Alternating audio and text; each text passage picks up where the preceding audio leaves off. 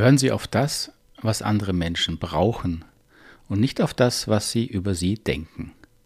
Marshall Rosenberg. Herzlich willkommen hier im 16. Türchen im Adventskalender für gewaltfreie Kommunikation. Schön, dass Sie wieder da sind und mich neu gefunden haben. Hier zitiere ich einige Aussagen von Marshall Rosenberg, dem Gründer der gewaltfreien Kommunikation, und packe ein paar meiner Gedanken dazu. Hören Sie auf das, was andere Menschen brauchen und nicht auf das, was diese Menschen über Sie denken. Manche Menschen sind ja recht freizügig in ihren Bewertungen, äh, Aussagen, wie sie andere Menschen oder jetzt Sie in dem Falle finden, was sie gut und sehr häufig vor allen Dingen, was sie nicht so toll oder schlecht oder blöd finden.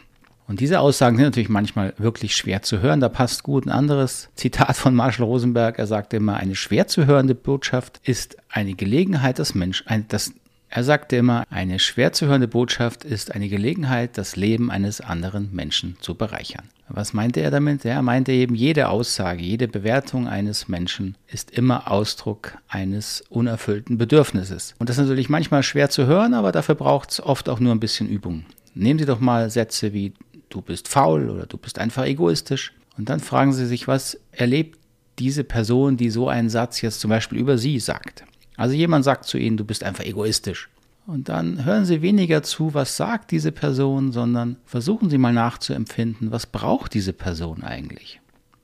Ja, vielleicht braucht sie Unterstützung, vielleicht äh, ist sie nicht so gern alleine und hätte gern, dass Sie dabei sind. Und wenn Sie das schaffen, werden Sie sofort innerlich merken, dass Sie die Aussage relativieren, gar nicht mehr so persönlich nehmen.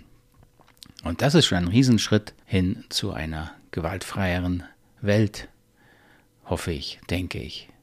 Das als kleine Anregung. Nehmen Sie es nicht persönlich, hören Sie lieber die Bedürfnisse der Menschen. Das Leben wird echt einfacher. Bis morgen, einen schönen Tag, alles Gute.